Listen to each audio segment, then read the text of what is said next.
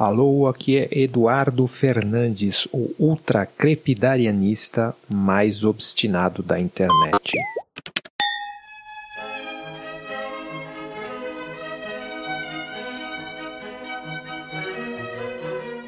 Eu não sei se você já percebeu pelo meu sotaque, mas eu sou paulistano. E eu estudei em escola pública, lá em São Paulo, por volta do final dos anos 80. E eu não faço ideia de como é hoje em dia, mas a gente se levantava quando o professor entrava na sala, punha a mão no coração, cantava o hino do Brasil e também o hino de São Paulo. E a gente usava um uniforme. E aí uma coisa sempre me intrigou muito. Tinha um símbolo ali, que era um brasão, no qual estava escrito non ducor duco, que é uma expressão em latim que significa não sou conduzido, conduzo.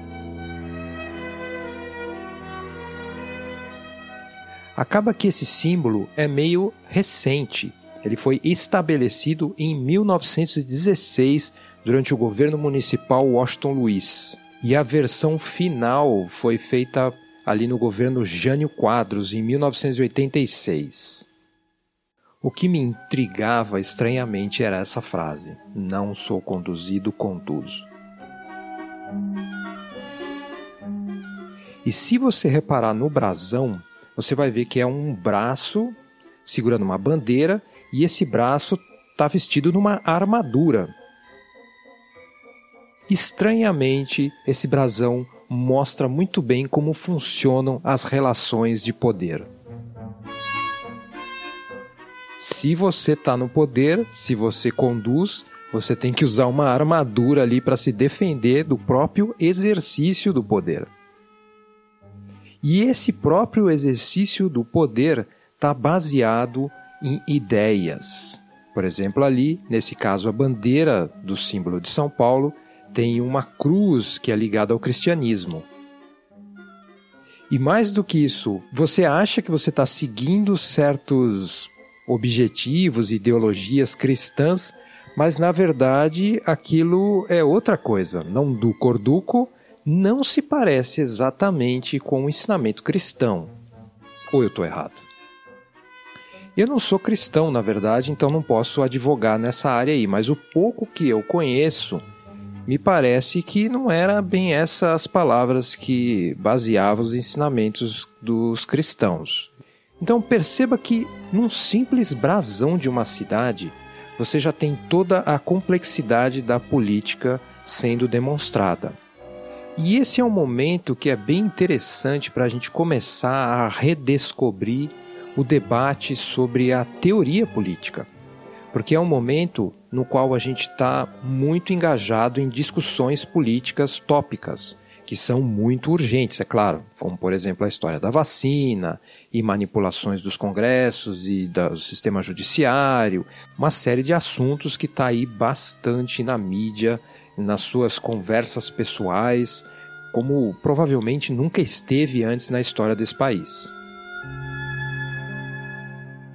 A teoria política que na verdade são muitas teorias de muitos autores e que são estudados de diversas formas diferentes, ela tenta trazer um pouco mais para uma compreensão de um nível talvez um pouco mais refinado essas coisas que acontecem ocasionalmente, para que a gente não fique só debatendo ali no que está acontecendo naquele momento e não tenha uma visão mais global, mais histórica.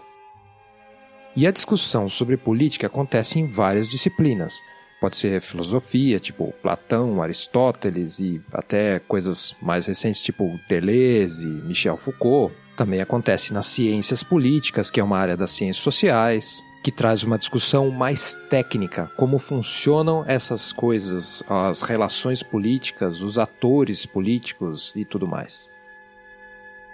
Mas o que eu queria enfatizar aqui é a presença do debate político dentro das artes como, por exemplo, num grande clássico tipo Shakespeare, e no nosso, de alguma forma, personagem principal desse episódio, que é um filme do Federico Fellini chamado Ensaio de Orquestra.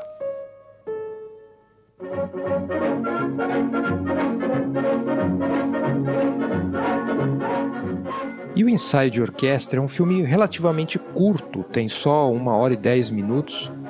E ele mistura uma coisa ali de. como se fosse um mockumentary, sabe? Quando se faz um documentário meio de brincadeira sobre uma orquestra que está ensaiando numa antiga capela de Roma e começa a brincar ali com, um pouco com a personalidade dos músicos, suas expectativas, suas relações uns com os outros, a vaidade ou então as características de cada um dos instrumentos. E ficou o filme conhecido como uma espécie de grande discurso do Fellini, talvez um escárnio, uma brincadeira do Fellini, não só com a mídia, porque como os personagens ali estão sendo entrevistados, como se fosse para uma televisão, mas também um discurso sobre o poder, sobre como o Fellini via o processo caótico da distribuição de poder na sociedade.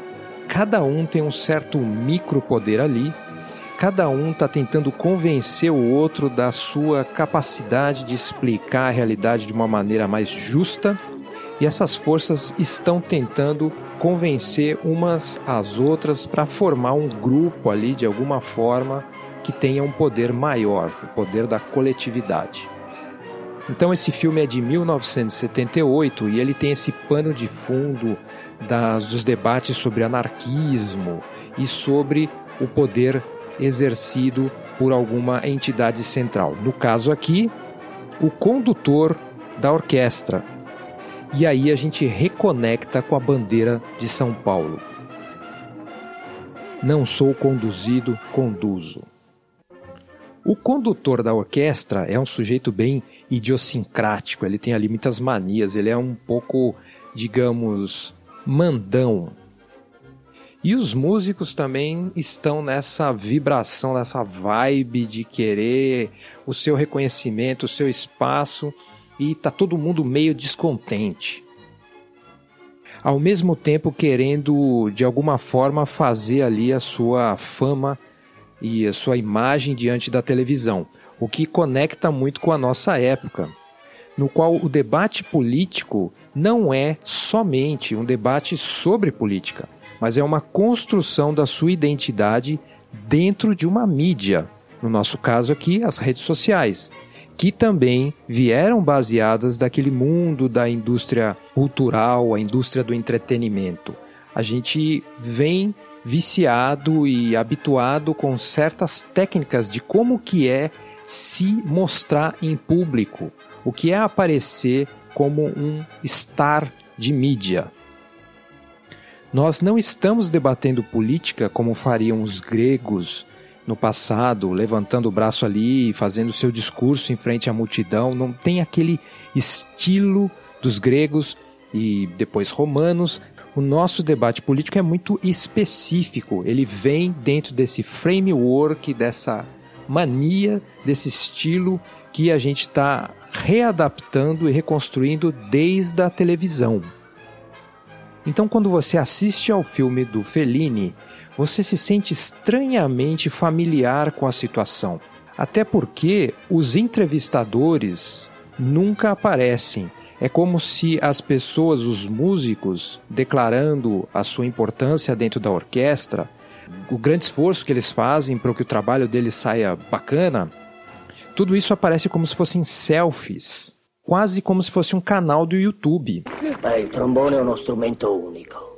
Quella sua voce grave che sembra ammonire con dolcezza. Ma può essere comicissimo. Basta ricordare i clown del circo quando schizzano acqua fanno i loro pernacchioni. Ma anche lo strumento degli angeli. È vero. Então, eles também estão fazendo esse movimento de não sou conduzido, conduzo. Mas isso em frente às câmeras. Então, assim como no próprio Bazão de São Paulo, você vê que está todo mundo ao mesmo tempo que tentando achar o seu espaço ali de dominação, também tem que se formar ali um braço com muitas armas, com uma grande armadura, porque eles estão sendo também constantemente atacados.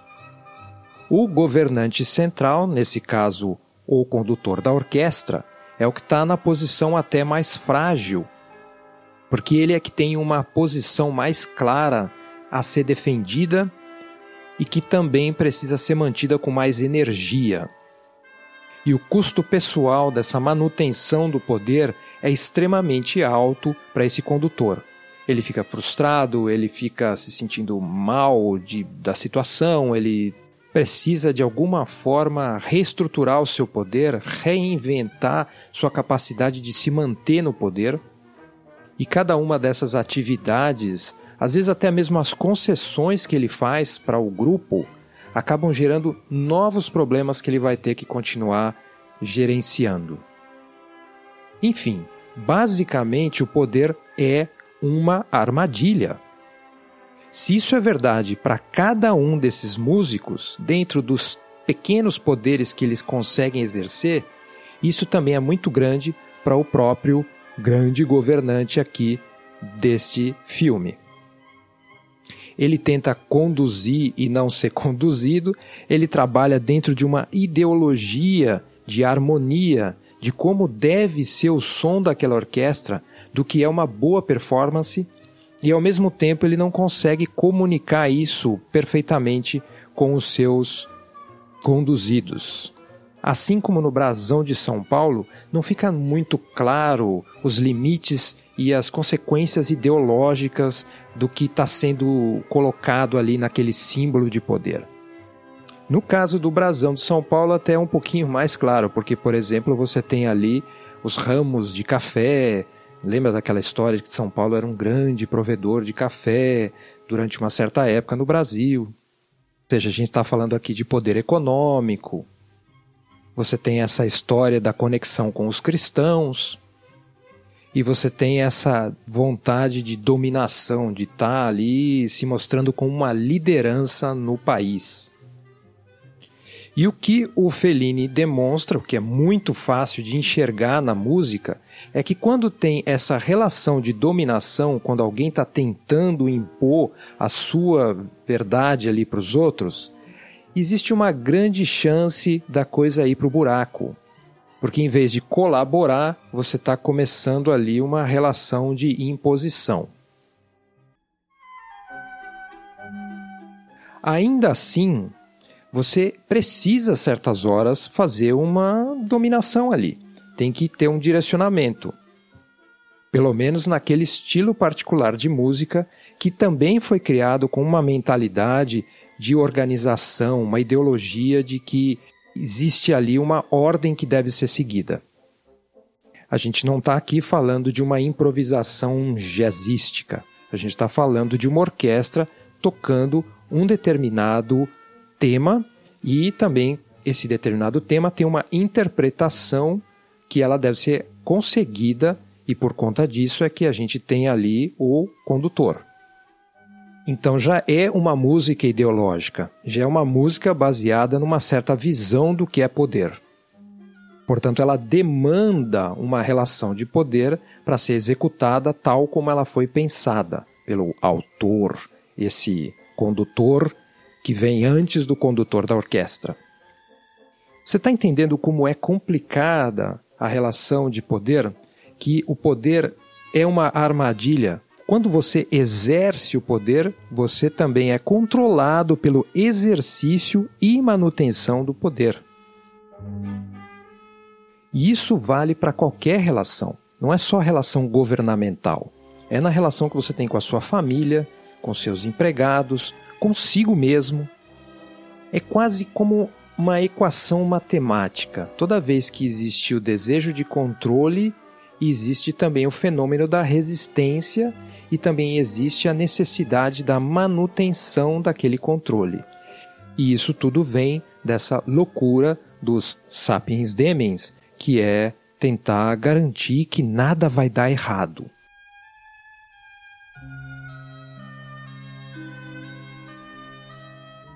Obviamente, isso é muito necessário, todas as pessoas precisam disso em algum nível na vida, porém ela gera um subproduto, o caos que a própria organização gera. E uma das coisas que o filme do Fellini é super bom em mostrar é que enquanto aquelas pessoas estão ali debatendo o poder no nível delas, dentro daquela sala de ensaio, existe um barulho sempre acontecendo ali no fundo, que é um bum, bum. E aí as pessoas no começo não prestam muito atenção nisso. Porém, ao longo do filme, isso vai ganhando ali uma força maior até que a gente entende que no final o que aquilo significa, qual é a ideia por trás daquele barulho. Eu não quero contar aqui muito claramente o que é esse barulho, porque pode ser que você não tenha visto o filme ainda. Mas lá no final você vai ver, é bem evidente. Então, de alguma forma, a gente entende que enquanto a gente estava ali discutindo ali entre nós, existem essas forças maiores que estão derrubando mesmo a situação e estão fazendo o mundo mudar. Que dá uma ideia que política é sempre uma questão de camadas. Você tem as pequenas políticas que vão discutir com as políticas um pouco maiores e depois maiores e maiores e maiores e no fundo tem coisas ainda maiores e a gente tem que olhar a partir de várias perspectivas para ter uma ideia do que é que está acontecendo até no planeta em termos políticos. Tudo isso para dizer que eu fiquei intrigado com aquele símbolo desde criança do brasão de São Paulo que eu exibia na minha camiseta do uniforme da escola. Eu sempre imaginava conduzir, não ser conduzido, é uma questão de perspectiva e muitas vezes você nem sabe que está sendo conduzido. Muitas vezes você tentando conduzir é o exemplo mais claro de que você está sendo conduzido. Muitas vezes você tentando não conduzir, você acaba sendo o líder Muitas vezes o poder tão desejado é a maior dor de cabeça já inventada pela história da humanidade.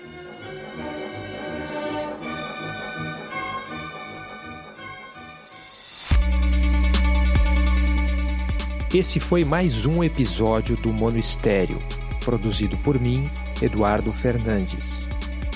O Mono Estéreo é totalmente financiado por ouvintes como você.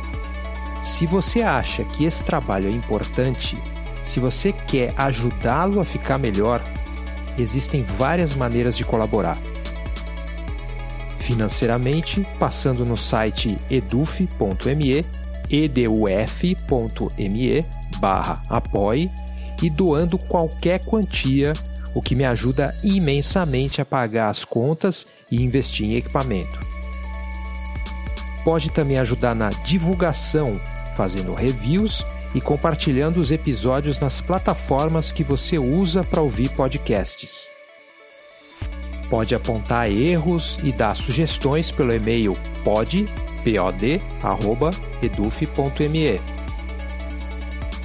Também pode comprar pelos links de afiliados quando eles aparecerem nas notas do show. Você também pode passar em eduf.me e conferir o conteúdo que eu posto por lá quase diariamente. Pode participar da nossa comunidade no Telegram clicando no link que vai estar nas notas do show. E finalmente pode seguir a minha newsletter, Texto sobre Tela, que você pode encontrar também no site eduf.me. Certo? Obrigado por ouvir e até o próximo programa acerte pior.